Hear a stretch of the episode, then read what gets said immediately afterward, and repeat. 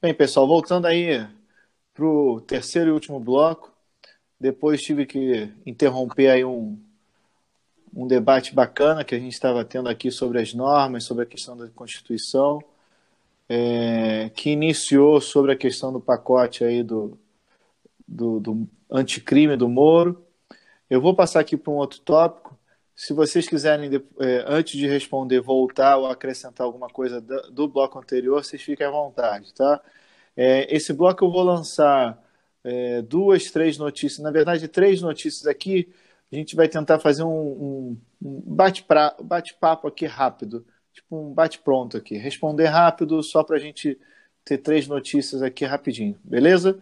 É, a primeira notícia que eu trago é a seguinte: governo manda DPU, que é a Defensoria Pública da União, fechar 43 unidades e devolver 63% dos servidores cedidos. Em novembro do ano passado, então, o Ministério do Planejamento, Desenvolvimento e Gestão editou a nota técnica que interpreta a Lei 13.300 desculpa, 13.328 de 2016, no sentido de que a Defensoria Pública da União deve devolver os, os requisitados com mais de três anos de sessão o reembolsar o órgão de origem em caso de interesse pela permanência do servidor. É, pelo que eu entendi, é uma forma também do governo não ter um custo né, é, demasiado e também que faça com que os servidores retornem aos seus cargos de origem. O que, que vocês acharam aí desse, desse governo, fechamento? O governo quem, Ali? Foi o assim, governo... Foi o Ministério da Economia, desculpa. Era é, eu falei Ministério do Planejamento anterior, mas agora foi Ministério da Economia. Desculpa, não li aqui o trecho. Que é, só demonstra que a DPU ela não tem a, a autonomia e a, e a, a, a autonomia financeira, fiscal e, e, e funcional necessária para funcionar minimamente. Não, que depende de orçamento público, todos nós sabemos, é um órgão. Depende, está dentro do braço, não é uma agência regulatória. Não, o, o que apavora não é nem o dinheiro, é, é, é, são os funcionários. Não tem autonomia funcionária, não tem funcionário para trabalhar. O que me assusta é o Ministério da Economia tendo um superpoder de controlar, de fiscalizar, de é, é, melindrar outros órgãos igualmente importantes é... E, além disso, entidades fundamentais para o funcionamento é, é, da, da, da justiça. Da, da, justiça da ordem econômica. Vale lembrar que a, a função da Defensoria Pública é uma função extremamente essencial à justiça. Se eu não me engano, Sim não, não me lembro o artigo da Defensoria Pública na Constituição Federal, mas consta lá, se não me engano, está como uma função essencial. Então você tem a defesa não apenas dos interesses uh, uh, individuais coletivos, mas dos interesses difusos da população em geral. Então Sim. mostra uma preocupação, mostra na verdade qual é a, o tom desse governo em relação a esses interesses difusos e coletivos. Então, é, é, quando você limita recursos, quando você fecha é, é, é, unidades da Defensoria Pública, que em tese, digo em tese porque não sei a quais unidades nós estamos nos referindo, mas eu imagino que da, do pouco conhecimento que nós temos da Defensoria Pública ou dos, dos defensores públicos, são pessoas extremamente vocacionadas, são pessoas que, que trabalham com recursos extremamente limitados e que geram, no final do dia, um bem extremamente positivo para a população em geral. Só que não é a população com quem o governo dialoga. Não sendo a população com quem o governo dialoga, eu corto recursos. É isso que nós vemos nas universidades públicas, é essa balbúrdia chamada pelo ministro da Educação, que é, é, nos leva a crer que, na verdade, eu não estou contingenciando nem prevendo corte de gastos. Eu estou, na verdade, dando um recado a esses órgãos ligados ao, ao aspecto mais social é, do nosso país. Bem, vamos lá, tentando fazer esse esse giro de notícias aqui. É, a outra notícia que eu trago aqui é o seguinte: deixa eu só pegar aqui para não ler errado. É, a, a esposa do ex-governador do Rio de Janeiro acaba de ganhar 120 mil reais. Deixa eu ver, deixa eu, não, deixa eu só confirmar, só um momentinho. Não, desculpa. uma desembargadora é, do Tribunal de Justiça, não foi a esposa, desculpa. A desembargadora do Tribunal de Justiça acaba de ganhar 120 mil reais por ter sido associada à mulher do ex-governador do, do, Rio de Janeiro, Sérgio Cabral. O jornal que veiculou, que veiculou essa notícia vai pagar 120 mil reais. É, eu trouxe essa notícia pelo seguinte: eu sou um grande defensor que as empresas paguem é, valores razoáveis para a questão de indenização por dano moral. Mas me chama a atenção como o poder judiciário ele é protetor dos seus pares ou dos seus funcionários, principalmente quando a gente está falando de magistrados. É, se você pensa que uma pessoa que tem um nome vinculado, ok, ela tem um cargo, ela tem um nome, ela tem uma vida profissional que possa ser afetada, mas e as demais pessoas que às vezes também têm o seu nome maculado, também sofrem com isso e ganham indenizações ridículas de dois mil reais? Essa senhora ganhou 120 mil reais. Esse processo vai ter com certeza recurso, esse processo vai sofrer uma atualização é, é, é algo impensável isso. É, é o Poder Judiciário mostrando que ele só condena em valores ou pune quem ele quer ou para os seus amigos, né? Ele dá essa impressão, né? Então, olha, você prejudicou um amigo meu, vou te, vou te punir. Ah, você prejudicou um cidadão comum. A empresa é, prejudica um cidadão comum 20 mil vezes por dia. Ah, mas isso é normal, faz parte do cotidiano. Enfim, eu trouxe essa notícia para comentar porque eu achei um valor absurdo. Não que ela não mereça, mas é um negócio absurdo. Eu, eu, eu falo, com relação a essa notícia, eu falo só uma frase, cara. Aos amigos a lei, aos inimigos a força da lei. É basicamente isso. É. Resume bem. Para os demais, é um mero, mero aborrecimento.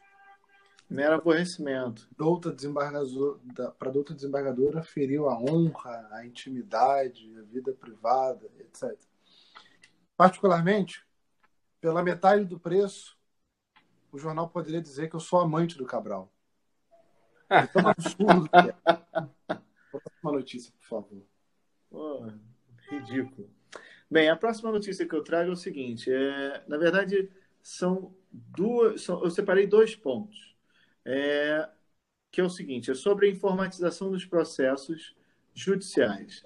Eu trago uma fala do desembargador de São Paulo, do Tribunal de Justiça de São Paulo, que ele fala o seguinte: a informatização do Poder Judiciário é um caminho sem volta.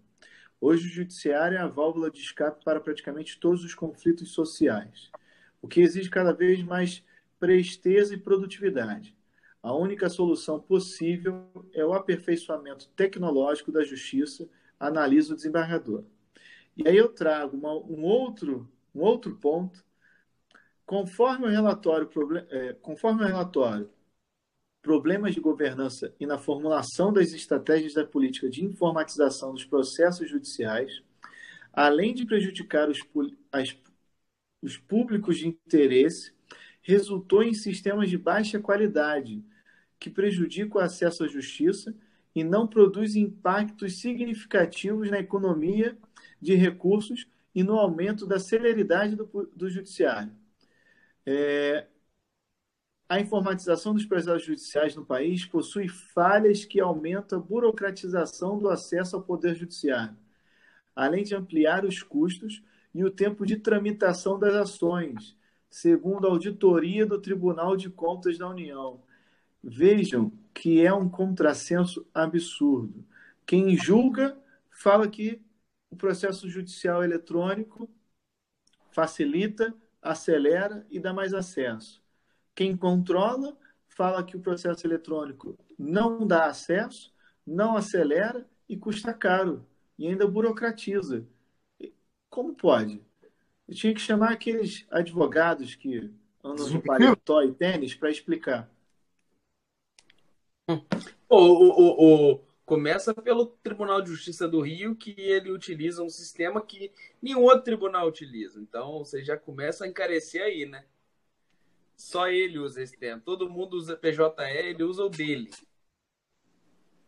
Eu concordo com, com, com o desembargador que fala que a, a, a, a judici... os processos vão ser eletrônicos. De fato, vão ser e caminho para ser todos eletrônicos. Mas se você não otimizar o andamento e não facilitar o acesso, por, por exemplo, voltando ao exemplo do Rio de Janeiro, no, no, sistema que tem no Rio de Janeiro, se você vai olhar um processo eletrônico, você tem que olhar folha por folha. Você não consegue descarregar os autos de uma com um, um clique. Você tem que baixar página por página. E isso não otimiza o trabalho de ninguém. É, isso não facilita o trabalho de ninguém. Qual é a facilidade que você tem de você baixar página por página? É muito mais fácil eu ir num cartório, pegar um processo físico e analisar o processo e tirar a foto dele todo. Olhando por esse lado, não muda nada. Só eu vou, eu vou te falar. Você tem que, que otimizar de uma forma é, é, é racional. Ah, o sistema está lindo. Não parece. O simples fato do sistema não ter sido um, uniforme para todos os TJs não, e TRTs e, e, e, e, e federal também. E federal também. Tinha que ter sido um sistema uniforme. Um sistema que contemplasse não apenas, e eu acho que essa é a falha principal, o sistema contemplou o lado mais forte, o lado do juiz. E, de fato, convenhamos, tem muito trabalho. Não, não estamos aqui é, é, para criticar. São muitos processos por juiz. Uh, por outro lado, sistemas como o do Rio de Janeiro, e eu utilizei, felizmente, utilizei pouquíssimas vezes o sistema do Rio de Janeiro, é, na verdade, utilizei pouquíssimas vezes o sistema como um todo. Trabalhando na área de compliance, eu não preciso, graças a Deus, trabalhar com o judiciário. Mas as poucas vezes que eu tive que analisar o sistema, eu não conseguia acreditar que era isso que nós chamávamos de modernização da, da do cotidiano do judiciário no Brasil extremamente lamentável, sobretudo no Rio de Janeiro. É perturbador o do Rio de Janeiro ter que baixar página por página. O de São Paulo, você ainda tem a facilidade é, de já a, automaticamente na aba da esquerda está todas as folhas e você só escolhe a página. É até mais fácil porque eles colocam o nome. Então você já sabe a fase processual que você está. Então é muito mais sério, mas ainda assim tem suas falhas. Porque demora. É de, agora, ah, é, é, deixa, deixa eu só te interromper. Que é interessante isso que você está falando, pelo seguinte: o processo no Rio, no caso do Rio especificamente, quando ele nasce eletrônico, acontece isso que o Otávio está falando e o que você está dizendo. É, você não consegue saber qual documento que está naquela folha, porque ele não está nomeado. Agora, olha, olha que, que doida a coisa. Agora, quando o processo ele é físico e ele é digitalizado, ele tem as peças nomeadas. Mas aí eu vou falar. É um negócio meio de doido, né? Trabalho Porque, quer dizer, quando você digitaliza, você nomeia. Agora, quando você nasce Cria. informatizado, você nasce burro. É, é como, é como se você fizesse. Mas, daí, mas eu vou, vou, vou e agora um... eu, vou, e eu vou falar mais um detalhe para vocês. Vou contar um exemplo é, meu. O, o, deixa eu só te interromper. É, o processo, o, eu, depois eu vou pesquisar aqui para confirmar. Mas até três, quatro anos atrás, o Tribunal de Justiça do Estado do Rio, do Rio de Janeiro era o mais rápido, justamente em função do processo eletrônico que ele tinha adotado. Olha, olha como é que estão as outras justiças. Eu não sei como é que como é que tá, porque eu não vi mais o relatório em relação a isso. Eu vou pesquisar aqui enquanto o Otávio fala, mas. E, e, e, trago esse dado aqui. Diga lá, Otávio. Você falou de digitalização, quando o processo é digital, nasce físico e é digitalizado, ele, ele tem as, pá as páginas e as coisas nomeadas. Eu tenho um caso prático, um caso meu, que ele está para digitalização desde, desde o dia 20 de fevereiro. E não tem previsão de digitalizá-lo.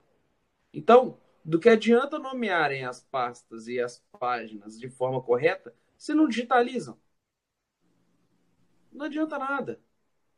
É que tá. É, é, é, é, o que a gente já falou em outro programa. É, não adianta você impor requisito quantitativo se você não tem dinâmica qualitativa no negócio. Se você não analisa a qualidade e, e, e, e, estabelece padrão de qualidade e padrão de quantidade também, você fala que tá bom, mas ninguém vê que tá bom. É, você vai no fórum, a reclamação de todos os advogados é a, é a morosidade do judiciário. E é no Rio de Janeiro, é em São Paulo, é em Minas Gerais, é em todo lugar. Então tem alguma coisa errada. O sistema foi feito pelos donos do sistema e para os donos do sistema. Não para os advogados, não para as partes. Sim, é. Como sempre, o advogado é o intruso. Pois é o advogado, a sensação que o advogado tem hoje da justiça brasileira é que ele é um intruso. Ele e que é ele, ele só faz o mal. E que ele é, é, é, é, é o elo podre da justiça. Infelizmente, essa é a realidade. Pessoal, deixa eu interromper aqui, porque eu preciso fechar. É... Deixa eu trazer o dado aqui que eu, que eu comentei. É... Esse dado é que traz a informação que o Tribunal de Justiça do Rio é um dos mais céleres, se não o mais célere, é do Anuário da Justiça, que é uma revista do consultor jurídico, nosso Conjur. Tá? É... Não vou falar aqui qual o nível de isenção disso, porque eu, eu, eu particularmente gosto do Conjur, não, não tenho nenhuma crítica a fazer, é, e ele aponta aqui que o, o Judiciário do Rio, em termos de julgamento, pelo que eu estou vendo aqui a notícia, é efetivamente um dos mais rápidos. Lógico que a questão da, da, da, da sentença, das decisões terem agilidade é em função também de um sistema eletrônico. Mas enfim, vamos lá. Eu vou, eu vou fazer o seguinte: eu vou fazer um, um corte aqui Vou fazer um quarto bloco e para a gente indicar os nossos livros e fazer o fechamento aqui, ok? Vou aqui fechar e já volto.